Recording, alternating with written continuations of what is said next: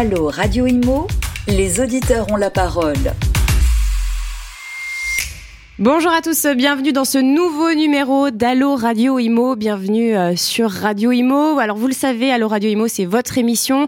Vous posez vos questions. D'ailleurs, euh, n'hésitez pas à hein, poser-les euh, sur Instagram, sur LinkedIn, sur Twitter également. On les consulte, on, y répond avec des experts. Aujourd'hui, nous allons parler de, des solutions d'investissement, hein, puisque vous avez été nombreux à, à, nous, à nous demander voilà, de, des, des, des solutions d'investissement. pour ce faire, je reçois Arnaud Groussac. Bonjour. Bonjour Bernice. Fondateur et président de Patrimoine Store et Antoine Charbonneau. Bonjour. Bonjour Bernice. Directeur des relations investisseurs chez Iroco. Alors on va parler avec vous messieurs euh, de Pinel, de la loi Pinel et de la loi Pinel Plus, hein, son évolution. Vous allez euh, euh, nous expliquer en quoi ça consiste, Arnaud. Et avec vous, Antoine, nous allons parler des SCPI comme solution d'investissement. Alors on va peut-être commencer avec vous. Antoine, qu'est-ce qu'une SCPI Alors, je rappelle pour nos auditeurs que ça veut dire Société civile de placement immobilier. Euh, c'est régulé par l'AMF, mais euh, qu'est-ce que c'est exactement? Alors concrètement, ça permet à des épargnants de se réunir euh, pour investir ensemble en immobilier. Donc, ils confient leur épargne à une société de gestion, comme Iroco, qui va s'occuper d'acheter pour eux de l'immobilier, de le gérer, les locataires, les travaux, et potentiellement de le revendre. Vous l'avez dit, c'est euh, régulé et contrôlé par l'autorité des marchés financiers hein, pour protéger un maximum les épargnants. Euh, et euh, il y a un, rendement qui est annuel sur la SCPI qu'on appelle taux de distribution. il y a plus de 70 milliards, hein, pour vous donner quelques chiffres, d'encours sur gestion à date et plus d'un million de Français qui ont déjà adhéré à cette solution. Un million de Français. Donc, à partir de, de quel montant peut-on investir dans une SCPI Alors, ça dépend des SCPI et c'est un des atouts également, c'est que c'est accessible à partir de quelques milliers d'euros. Euh, on n'est pas sur des biens immobiliers où il faut mobiliser une certaine grosse somme. On peut y accéder assez facilement. Donc ça, ça peut être intéressant en cette période où, euh, euh, voilà, on le sait, c'est une période inflationniste où les, crédits remontent également, le taux des crédits remonte également. Donc voilà. Alors chez vous, à partir de combien le montant chez Hiroko Chez nous, c'est 25 parts qui correspondent donc à 5 000 euros. D'accord. Donc à partir de 5 000 euros, un billet de 5 000 euros, on peut commencer à investir. Arnaud, Arnaud, alors sur Patrimoine Store, qu'est-ce que vous proposez comme type d'investissement? Alors vous, c'est de l'immobilier, on achète euh, un bien. Exactement. Nous, c'est que de l'immobilier, donc c'est pas de la pierre papier, euh, c'est vraiment de l'immobilier physique. Euh, nous, en fait, on accompagne les investisseurs dans l'ensemble des solutions de placement et on est les premiers en France à avoir enlevé les honoraires compris dans le bien pour qu'on puisse personnaliser un accompagnement avec nos clients. Voilà, donc ils ont un service sur mesure et ensuite un abonnement pour la gestion courante de la fiscalité et autres jusqu'à la revente. Donc là, euh, c'est donc un, bien concret qu'on met en location. Exactement. Euh, pour ce faire, donc on choisit soit de l'ancien, soit du neuf. Ancien en général, c'est LMNP, loueur meublé non professionnel. Euh, ça, ça, permet de défiscaliser au maximum. Et alors nous, on va parler plutôt du neuf et notamment de la loi Pinel. Alors rappelez-nous ce que c'est la loi Pinel qui va bientôt s'arrêter. Là, c'est 2023. Hein, alors exactement. En fait, elle va pas vraiment s'arrêter, c'est-à-dire qu'elle va avoir son, successeur qui arrive, la Pinel Plus, à partir du 1er janvier. Donc, ce qu'il faut comprendre, la loi Pinel vous mettez un logement neuf ou réhabilité dans certains cas, ça marche aussi, sur le marché à destination de la résidence principale de votre locataire, donc c'est pas fait pour faire du Airbnb, et vous allez le louer pendant une durée de 6 à 9 ans principalement. Et pendant cette durée, vous devez respecter un plafond de loyer et surtout des zones d'implantation de votre bien pour avoir une réduction d'impôt. Cette réduction d'impôt, c'est le plus simple dans la loi Pinel puisque vous avez 2% du prix d'achat par an en réduction d'impôt. Donc 200 000 euros, 2%, vous avez donc 4 000 euros de réduction d'impôt par an pendant la durée de détention. La loi Pinel, elle va changer au 1er janvier parce qu'elle doit suivre euh, les nouvelles normes thermiques. Hein. ça avait été le cas du BBC à la RT 2012. Et donc, il y a euh, un, mouvement transitoire, finalement, qui va, qui, qui va s'engager à partir du 1er janvier. La Pinel, telle qu'on la connaît aujourd'hui, RT 2012, va continuer pendant encore deux ans, mais son économie d'impôt va baisser. On aura moins sur la durée, donc au lieu d'avoir 18%, on aura 15 puis 12, pour laisser place à la Pinel Plus, qui, elle, va garder l'économie d'impôt actuelle, donc 18% sur 9 ans, mais instaurer des nouvelles normes thermiques et surtout des nouveaux critères d'usage du bien. Et c'est un peu sur ce point-là. Qui sont plus contraignants. exactement. C'est un peu sur ce point-là où ça bloque. Ouais. Où c'est moins avantageux, du coup, euh, c'est beaucoup plus pour l'investisseur. Voilà, euh. Ça va être beaucoup plus compliqué en termes de profondeur de produit et de profondeur de marché. Hein, parce que, par exemple, il faut qu'à partir des T3, il soit traversant, il faut qu'il y ait une surface minimale. Euh, mais euh, c'est surtout que, euh, comme on passe en plus sur la RT 2020, enfin sur la RE 2020, RE 2020, voilà, ouais. sur la RE 2020, on a un coût de construction qui augmente et une surface moyenne des logements qui va augmenter, hein, puisqu'il faut qu'un T2 fasse minimum 45 mètres carrés. T1 c'est 28 je crois. Voilà, exactement. Euh, et les T3 65. Et donc, du coup, ça va faire augmenter la taille moyenne des logements. Et donc les budgets d'investissement, donc on n'est pas sûr d'avoir une rentabilité euh, plus importante à partir du 1er janvier, surtout que les plafonds de loyer, eux, de, de, de zone ne bougent pas. D'accord. Euh, alors, on parlait, là, vous parliez des durées, hein, la durée du Pinel, donc c'est un investissement sur le long terme euh, pour que ce soit, euh, ça permette de défiscaliser. Concernant la SCPI, quand on fait un investissement dans une SCPI, alors c'est aussi un investissement à long terme, mais moins long que sur un bien immobilier.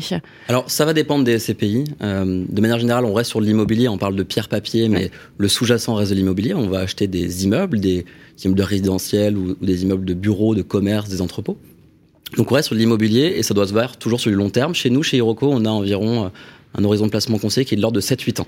Alors, chez vous, c'est particulier parce qu'il n'y a pas de frais d'entrée. Exactement. Du coup, il n'y a pas besoin de les, euh, euh, de les absorber, voilà, de les amortir. Euh, En revanche, quand il y a des frais d'entrée, bon, à- c'est- déjà, à combien s'élèvent-ils les frais d'entrée? Et euh, combien de temps il faut pour euh, les amortir, justement? En moyenne sur le marché, selon l'IEIF, on a des frais d'entrée qui sont entre 9 et 10% Euh, C'est vrai que nous, on a fait ce choix assez fort de ne pas prendre de commission de souscription, ce qui veut dire que vous êtes gagnant dès la première perception des revenus en tant qu'épargnant. Euh, Toutefois, on a mis en place une commission de sortie pour justement éviter qu'il y ait trop d'allers-retours sur la SCPI, puisque l'investissement en immobilier est long terme et investir prend du temps et désinvestir également. Donc on a, mis- on a mis en place une commission de sortie de 5% avant 3 ans. Donc avant 3 ans, il ne faut pas sortir de la SCPI et après 3 ans, on est plus trop libre euh, d'arbitrer. Et après trois ans, du coup, il y a. Il n'y a plus de commission de sortie, toujours pas de commission de souscription. Mais voilà, on reste sur du long terme, on doit profiter des cycles, Mm. profiter des revenus, euh, d'une potentielle valorisation également du, du patrimoine. Donc il faut rester sur du long terme, au moins 7 ans sur la SCPI Rocosette. Alors, c'est un produit plutôt stable grâce à la diversification, hein, vous l'avez dit.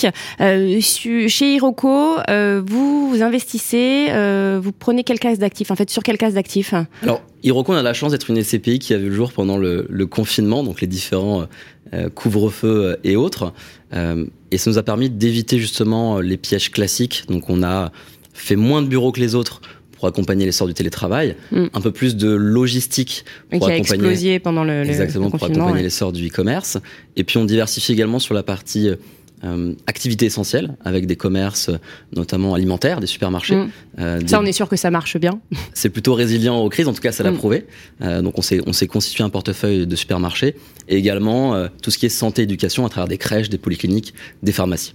D'accord, oui, donc c'est c'est vraiment euh, Très euh, assez vaste, très diversifié. Euh, Arnaud, on va on va reparler euh, du, du Pinel Plus.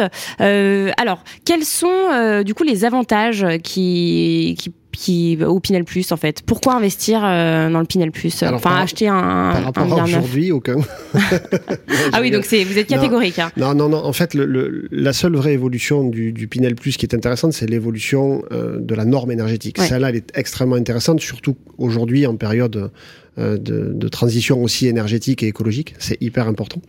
Euh, Tout le monde doit s'y mettre au final. Voilà, tout le monde doit s'y mettre. Après, Mm. ce qu'il faut euh, mettre en rapport aujourd'hui, c'est que même la RT 2012 aujourd'hui qui sort est une norme très performante en énergie. Pour donner quelques critères euh, à nos auditeurs, euh, quand on livre des logements neufs aujourd'hui, euh, ce, qui ce qui pénalise la RT 2012, c'est euh, le chauffage au gaz dans les copropriétés. En clair, vous pouvez avoir euh, un logement qui est classé B pour sa norme thermique, mais qui est classé C à cause du système de chauffage qui est au gaz. Mm. Comme le gaz va être interdit dans les copropriétés, cette problématique-là va disparaître et donc la RT 2012 aujourd'hui est en B. La RE 2020 va à peine faire progresser sur du B+ ou du A suivant les catégories. Donc c'est pas non plus une révolution, c'est une évolution, mais c'est une évolution qui coûte extrêmement cher parce que la RE 2020, elle intègre le bilan carbone de la copropriété. C'est pas seulement l'économie d'énergie. Et c'est là en fait où le bas blesse. Euh, je vous prends un exemple tout simple. Un promoteur aujourd'hui, quand il fait un parking sous-sol, il ne peut pas le faire autrement qu'en béton. Bah oui, Ce parking sous-sol pénalise tout le bilan carbone de la copropriété.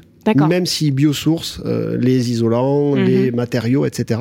Et c'est aujourd'hui une complexité sans nom, et on le voit aujourd'hui dans les villes qui ont essayé d'être un peu avant-gardistes sur ça, et même un peu euh, idéologistes sur ça. On connaît bien à Bordeaux, hein, avec le bâtiment frugal, etc.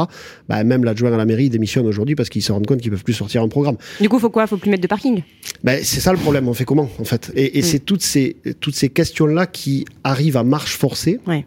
et sans finalement de transition douce. Euh, Qu'il y ait une progression écologique, c'est absolument indéniable. Il le faut. En revanche, il faut recadrer. Et donc, si vous couplez ça au fait d'avoir des logements plus grands et donc de baisser l'éligibilité de la loi Pinel, ben, c'est pas forcément une belle évolution. Aujourd'hui, ce que l'on constate, nous, sur le parc de nos, de nos Pinel, hein, puisqu'on gère pas mal de clients, il y a très peu de turnover sur les logements. Et ça se comprend. Aujourd'hui, vous allez avoir, euh, pour le propriétaire, un plafond de loyer, mais qui est compensé par une économie d'impôt. D'accord Mm. Donc par rapport à de l'ancien, la rentabilité est la même, voire Mm. même un peu supérieure suivant les zones. Mais pour le locataire, vous avez non seulement un plafond de loyer, donc là aussi pour donner des, des repères, en zone B1 par exemple, un T2 de 45 mètres carrés, vous allez le louer 500 euros. Donc Pas ça veut- plus, du coup. Voilà, donc ça veut dire que le locataire a un prix modéré, mais qu'en plus il consomme peu. Et aujourd'hui, on a à peu près 48% de moins de turnover sur les logements en loi Pinel. C'est hyper vertueux comme système. Donc aujourd'hui, on a des municipalités qui s'évertuent à mettre des plafonds de loyer, à, à faire des choses qui ne fonctionnent pas. Et on va euh, gréver la loi Pinel alors qu'elle fonctionne très bien, et pour le propriétaire, et pour, Et pour le le locataire. locataire. ouais. Voilà. Et ce qui a été décrié au départ, ces plafonds de loyer, finalement aujourd'hui, ça s'impose comme une réalité. C'est accepté et très bien accepté par les propriétaires et par les locataires. Les propriétaires, du moment qu'ils remboursent leur crédit, ils sont. euh, Voilà, et surtout vous contents. avez l'économie d'impôt qui vient Oui, bonifier, et donc du coup vous n'êtes imposé aussi que sur le loyer plafonné. Ouais. Voilà, donc il Mm. y, a- il y a plein d'avantages derrière, mais c'est vrai que euh, aujourd'hui cette évolution Pinel ne va pas dans le bon sens. Sur- il aurait par exemple été de bon ton d'encourager la transition en disant bah, si vous êtes en RE 2020, au lieu d'avoir 10,50 euros du mètre carré de loyer, vous avez 11 euros de Mm. plafond. Ça, surtout que le locataire va s'y retrouver en norme thermique. Tout ça, ça n'a pas été appréhendé. On est- ils sont juste partis de il faut imposer. Alors bon, moi, l'hypothèse que j'en ai, c'est que la Pinel Plus, c'est plutôt du en même temps euh, parfaitement euh, présidentiel de dire euh, on fait semblant de continuer tout en réduisant les niches fiscales. Tout à fait, ouais. Voilà. Oui. Au final, euh, le Pinel va quand même s'arrêter d'ici la fin de l'année. Euh, Il va continuer, mais il va être plus difficile plus difficile. Est-ce que difficile. justement, c'est encore possible d'investir euh, avant la fin de l'année? Alors oui, c'est justement le message qu'il faut passer aujourd'hui. Si vous avez euh, envie de le faire, si vous y aviez déjà réfléchi, oui, il faut le faire maintenant. Euh, on a une fenêtre de tir assez incroyable parce que euh, on a encore du produit parce que la fin d'année dernière et le début d'année ont vu sortir des projets justement post-Covid. hein, donc il y a eu plus il y, de a- il y a des produits, parce qu'on connaît Oui. hein, les difficultés euh, Il y a des du, zones où vous neuf. avez des produits. Il y a des zones où vous avez des produits. Justement, les municipalités qui n'ont pas freiné, qui ont été dans cette transition, on peut en reparler après hein, sur les communes avec plaisir, enfin ou sur les métropoles où vous allez trouver. Mais c'est vrai que vous avez aujourd'hui des produits qui sont sortis en début d'année, donc les permis post-Covid. Et comme euh, en fin d'année dernière, il y avait la transition de la norme pour les permis de construire, beaucoup de promoteurs se sont dépêchés de passer des permis avant le 31 décembre. Donc on a du produit sur certaines zones. Donc c'est le moment. Par contre, attention, à partir du 10 novembre, c'est terminé puisque les banques financeront plus, elles n'auront plus le temps. Et pour nos auditeurs, ce qui est extrêmement important Donc 10 aussi, novembre, on a, c'est Voilà. moins que la fin de l'année. On a, Voilà. on a très peu de temps. En gros, on a un mois un et mois, quelques. Voilà, quoi. on a un mois pour trouver le bien, mettre en place et faire le financement. Pourquoi? Parce que c'est votre acte notarié qui va valider l'éligibilité à la loi. Il faut donc passer chez le notaire avant le 31 décembre, peu importe que votre bien soit loué en 2023 ou 2024, D'accord. qu'il soit livré. C'est la date d'acte qui bloquera qui l'éligibilité. compte. Alors, euh, Antoine, on, on va parler justement des, des investissements. On continue avec les SCPI. Euh, alors, Iroko, c'est une SCPI internationale, européenne plus précisément. Euh, C'est-à-dire que euh, vos bâtiments, hein, il y en a, euh, il y en a une quarantaine, 44, je crois, plus, plus exactement, sont répartis en fait en Europe. Alors, je crois que c'est Allemagne, pays nordiques aussi. On est Europe de l'Ouest de manière générale. Ouais. Alors on- pas, oui, pas Europe pas, de l'Est. pas trop hein. à l'Est. En ce moment, c'est déconseillé, ouais. effectivement, avec les- les- les- la crise, on, évite. On est aujourd'hui en Allemagne, en Espagne, en France, en Irlande et aux Pays-Bas. On regarde de très près également des pays comme l'Italie, le Portugal. Euh, et effectivement, on a un patrimoine qui se veut diversifié d'un point de vue des secteurs d'activité qu'on vient d'évoquer, Ouais. mais également des zones géographiques. Et c'est important pour nous pour être présent sur plusieurs cycles, hein, d'une part, diversifier un maximum le patrimoine, et c'est également un atout indéniable pour nos épargnants, puisqu'il y a un avantage fiscal Voilà. à avoir des revenus fonciers Mm. étrangers, c'est qu'il n'y a pas de prélèvements sociaux. D'accord. Alors justement, ça c'était euh, la deuxième partie de ma question. Il y a un avantage aussi, j'imagine que certaines classes d'actifs sont moins chères euh, dans certains pays aussi. C'est plus avantageux en termes de prix euh, et donc davantage fiscal. Alors c'est-à-dire, expliquez-nous euh, la fiscalité qui s'applique euh, quand on a des parts dans une SCPI. Alors, il faut donc distinguer les deux sources de revenus. On a des revenus qui sont issus d'immeubles situés en France et des revenus situés, enfin, À l'extérieur. exactement d'immeubles situés à l'étranger. C'est la part combien euh, combien Aujourd'hui, on a environ chacun 50% en France et 50% à l'étranger chez Hiroko. Et les revenus fonciers français sont fiscalisés comme des revenus fonciers classiques à hauteur de votre tranche marginale d'imposition plus prélèvements sociaux. Et la magie sur les revenus étrangers, c'est qu'il n'y a pas les prélèvements sociaux. D'accord, oui, donc c'est euh, non négligeable comme euh, comme euh, économie. Est-ce qu'il y a d'autres avantages à, investir dans une SCPI internationale? Bah, Ça permet d'ouvrir aussi une certaine profondeur de marché. On a un, un marché aujourd'hui en France sur l'immobilier entreprise qui représente 40 milliards. En Espagne, on a à peu près 20 milliards. En Allemagne, 40 milliards également. Donc, on, on s'ouvre des opportunités qui sont également plus intéressantes à l'étranger. Vous évoquiez le fait qu'on peut aller chercher des rendements un peu plus intéressants. Hmm. Est-ce que c'est simple de revendre ses parts euh, des CPI ça reste de l'immobilier, donc par définition, c'est pas le placement le plus liquide. On n'est pas sur des, euh, des actions et des obligations qui peuvent s'échanger euh, très rapidement. Ça va dépendre des conditions d'entrée et de sortie. Donc on doit avoir au moins autant d'entrée dans la SCPI que de sortie pour pouvoir satisfaire une demande de rachat. Si jamais il y a un embouteillage à la sortie, donc beaucoup plus de rachat que d'entrée, on va devoir patienter il faut patienter parce qu'une des options privilégiées, c'est revendre un immeuble. Et malheureusement, ça ne prend pas quelques jours, mais plutôt quelques semaines, voire quelques mois. Hmm. Quels sont les profils de vos investisseurs? Là, je parle chez Hiroko. Mhm. Euh, quels sont les profils des investisseurs? Alors, l'épargnant moyen chez nous, il a 44 ans. Euh, maintenant, on parle à des profils très variés. Euh, on a des jeunes actifs qui souhaitent placer leur premier bonus, leurs premières économies. On discute également régulièrement avec des personnes qui sont un peu plus installées, qui ont par exemple, fait l'acquisition de biens, que ce soit sur mm. via du Pinel ou autre, euh, qui souhaitent revendre ces immeubles pour éviter la contrainte de gestion euh, et euh, avoir un complément de revenu à la retraite. Mm. On a des personnes aussi qui souhaitent anticiper le financement des études de leurs enfants, des personnes qui sont des chefs d'entreprise qui ont revendu leur titre de société et qui souhaitent réinvestir. Donc on a vraiment une, un, public qui est assez large. Donc tout à l'heure, vous l'avez dit, le montant euh, minimum donc chez vous, c'est 5000 euros. Euh, après, comment ça se passe? Parce qu'on a des auditeurs donc, qui nous demandent, mhm. euh, en termes de, de mensualité, c'est quoi? C'est mensuel, c'est trimestriel, les mensualités? Alors il y a des CPI qui vont verser des revenus au trimestre, d'autres au mois. Nous, on a fait le choix de le faire au mois. Alors c'est une contrainte supplémentaire pour pour gérer cela, mais c'est important parce que ça apporte un revenu complémentaire, que ce soit en face d'un crédit pour rembourser une mensualité ou bien pour apporter un complément de revenu mensuel. Euh, et euh, on a ce qu'on appelle en SCPI, et c'est important de le préciser, un délai de jouissance. Donc à l'investissement, vous avez un délai pendant lequel vous ne percevez pas de revenus. Ça, c'est le temps qu'il faut à la SCPI pour convertir vos capitaux et les transformer en immobilier qui puissent générer des revenus. Hmm. Donc vous avez un délai qui varie de 3 à 6 mois. C'est les démarches en fait qui sont derrière, euh, c'est ça C'est le temps qu'on a en tant que société de gestion pour convertir vos capitaux que vous nous confiez et les transformer en immobilier qui puissent générer des revenus. D'accord. Et alors, euh, le, en général, les gens en moyenne chez vous investissent euh, combien? On a un panier moyen pour un investisseur qui est de 40 000 euros. D'accord. Donc ils viennent avec euh, avec 40 000 euros à investir en moyenne. Encore une fois, on, on a des profils très variés. donc des personnes qui vont mettre simplement le minimum d'investissement qui est de 5 000 euros, et puis des personnes qui ont revendu des appartements ou qui ont un patrimoine un peu plus conséquent et qui décident d'y allouer une plus grosse somme. Hmm, d'accord.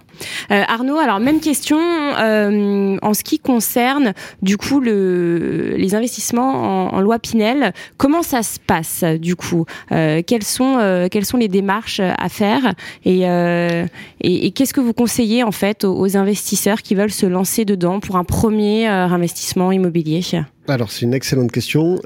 C'est vrai que nous c'est une de nos forces en fait hein, chez Patrimoine Store parce qu'on part de nos clients. Alors ça paraît rien de dire ça, mais nous on, vend du service et de l'accompagnement. Donc quand on met un projet en place, euh, notre client peut avoir un abonnement pendant 10 ans avec nous. Donc l'idée c'est quand même de bien le calibrer parce que sinon ça va être compliqué derrière. Donc la clé de la réussite d'un Pinel en fait c'est de ne surtout pas partir du produit. Ça paraît bête quand on dit ça, mais euh, euh, l'erreur souvent qui est faite, c'est j'arrive au bout de ma rue parce que je dépose les enfants et je vois qu'il y a un programme et je me dis bah tiens c'est super, je vais acheter là.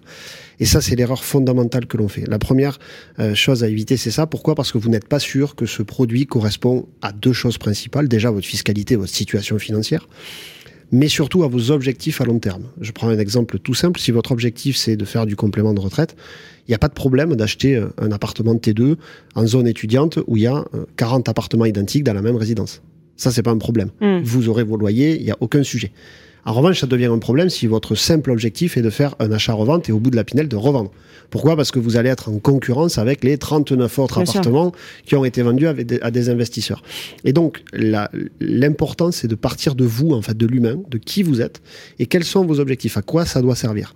Si on part comme ça, il y a aucun sujet derrière. Ça ne veut pas dire qu'on ne prendra pas en charge votre cahier des charges, justement, ou en compte votre cahier des charges. On prendra ce que vous préférez, est-ce que vous préférez un T2, un T3, dans quelle ville, etc. Mais au moins, on aura calibré le dossier par rapport à qui vous êtes. Et c'est le meilleur moyen de ne pas se tromper. Ensuite, euh, il faut aussi avoir beaucoup de pragmatisme et de sagesse dans l'approche de la loi Pinel. Aujourd'hui, on a pas mal de clients euh, qui viennent sur la plateforme et qui demandent ce qu'on appelle le cash flow positif. Ça n'existe pas en loi Pinel. Hmm. Aujourd'hui, euh, si vous voulez avoir du cash flow positif, il faut prendre du risque ou faut s'éloigner. En loi Pinel, vous allez avoir non seulement des prix au mètre carré de zones tendues, mais vous allez aussi avoir des plafonds de loyer. Donc il faut accepter de mettre un effort d'épargne tous les mois. Votre projet, il va être rentable. C'est juste qu'il va être rentable sur le long terme. Sur le long terme. Exactement. Mm. Il va être rentable au moment de la revente. Là aussi, c'est pareil, on pourrait faire une émission entière sur l'achat et la revente, euh, quel prix, etc. Mais il y, a, des plus-values au moment de la revente euh, qui sont. Ben, en fait, euh, nous, on n'en compte aucune. on n'en compte aucune. On compte une, revente au prix d'achat. Ben, pour pas qu'il y ait de mauvaises surprises. Exactement. Et, et, par contre, c'est vrai que nous, on éduque beaucoup nos clients sur la sortie il faut arrêter aussi avec ce spectre de dire l'immobilier égale la plus-value. Non, l'immobilier, et ça rejoint les SCPI, l'immobilier, c'est avant tout une rente. Mmh. Vous pouvez avoir 10 000, 15 000, 20 000 euros de plus-value à la sortie. Si pendant 6 ans, vous n'avez pas eu de locataire, vous avez perdu de l'argent. Donc la priorité, c'est d'avoir un immeuble ou un appartement qui va se louer. Mmh. Et juste pas qu'il y ait de vacances locatives, bah, c'est le plus important. C'est le principal en fait, c'est le principal. Comme ça, ça vous offre à la sortie trois possibilités. Soit vous revendez, soit vous prolongez la loi Pinel, suivant la date où vous êtes, soit vous transformez en meublé. Mais quoi qu'il arrive, vous n'avez pas perdu en termes de rente. Ça vous a coûté la même chose tous mm. les mois. Donc après, si au final il y a une plus-value, tant mieux. Mais ça sera du bonus. Mm. Et, juste pour donner une stat hein, qu'on a, qu'on a eue sur les zones tendues aujourd'hui, pour une mise en location de loi Pinel, vous avez 38 dossiers de locataires. Mm. C'est hallucinant. Surtout que là, le, enfin nous, c'est ce qu'on ce qu'on entend et ce qu'on voit, c'est que euh, le marché de la location se tend.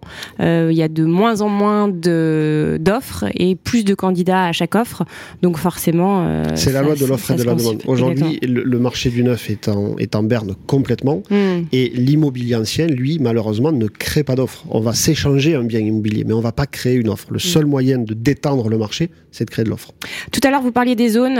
si par exemple, je veux me lancer, bon, avant avant le 10 novembre, hein, c'est ça, euh, dans euh, un bien, je veux faire un investissement en Pinel. Euh, quelles sont les zones que vous me conseillez? Quelles sont les villes? on a, on a fait une analyse, nous. Où il reste des biens. Hein, voilà, exactement. C'est exactement ça, une analyse en se disant comment on peut faire pour avoir pour un peu tous les budgets, un peu tous les portefeuilles et arriver à trouver des biens, quelles sont les métropoles qui vont vous accueillir assez facilement aujourd'hui, tout en ayant le choix. Parce que l'idée, c'est pas d'aller chercher une queue de programme de l'appartement que personne ne veut. Sinon, c'est pas un bon investissement. Aujourd'hui, on a sorti trois métropoles qui ont du stock. Vous avez Toulouse, euh, zone B1, vous avez la métropole lilloise, donc qui est... On parle beaucoup de Lille. Hein, voilà, exactement. Et Lille, en plus, revient euh, mm. vraiment sur le devant de la scène post-Covid, à une heure de mm. Paris, etc. Et Lille a fait un choix assez, euh, assez intéressant en termes de stratégie Pinel, c'est qu'ils ont deux zones. Ils ont la périphérie qui est en B1 et le, Pinel, le, le centre-ville qui est en zone A. Et en fait, ils ont fait ce choix-là pour lutter notamment contre les meublés et les meublés courte durée. Donc c'est hyper intéressant. Vous pouvez avoir tous les budgets à Lille. Euh, vous pouvez avoir aussi bien du centre-ville un peu plus cher que de la première couronne très dynamique. Et ensuite, la dernière zone, c'est le Grand Paris alors, plutôt aujourd'hui, la première couronne bis ou deuxième couronne, qui est en plein essor parce que euh, post-Covid, les gens et les locataires notamment n'ont pas peur de s'éloigner un peu plus pour avoir plus de surface vu qu'avec le télétravail, ils peuvent se déplacer que deux voire trois jours par semaine et ils n'ont pas la contrainte journalière. Et on voit des, la deuxième couronne où vous avez, alors là pour le coup, des belles rentabilités parce qu'il y a des prix au mètre carré qui n'ont pas encore augmenté. Et si vous mettez loyer plus gain fiscal, on n'est pas loin de 6% dans pas mal d'investissements. Et là, vous allez trouver du produit. Donc c'est trois zones très différentes, mais hmm. qui fonctionnent très très bien. Hmm. D'accord, c'est noté. Euh, Antoine, tout à l'heure, on, parlait euh, bah, de la RE 2020, de tout ce qui est lié de la loi climat et résilience, voilà, de tout ce qui est euh, lié euh, au climat et à la protection de l'environnement. Chez Hiroko, vous êtes labellisé depuis votre création. Hein, vous avez quoi, deux ans et demi, trois ans Ça fait à peu près deux ans effectivement que la SCPI est lancée. On est la plus jeune SCPI à avoir été labellisée ISR en effet. Et alors, c'est-à-dire en fait, en quoi ça consiste? Alors, la label ISR, c'est quelque chose qui est délivré par l'AFNOR, hein, qui, mhm. qui, qui, nous permet, nous, donc c'est investissement socialement responsable, hein, pour expliquer euh, à nos auditeurs. Ça nous permet de pouvoir améliorer continuellement nos biens et d'avoir un impact environnemental positif sur notre parc immobilier. Ça passe par la mise en place de travaux sur le parc immobilier. Alors ça peut être des choses parfois assez simples, hein, c'est changer le système d'éclairage et remplacer les ampoules par des LED, des LED ouais. mettre en place des systèmes de climatisation automatique. Mmh. ça s'arrête exactement, avant, exactement, tout à fait. Et c'est des, des, actions qui sont parfois assez simples.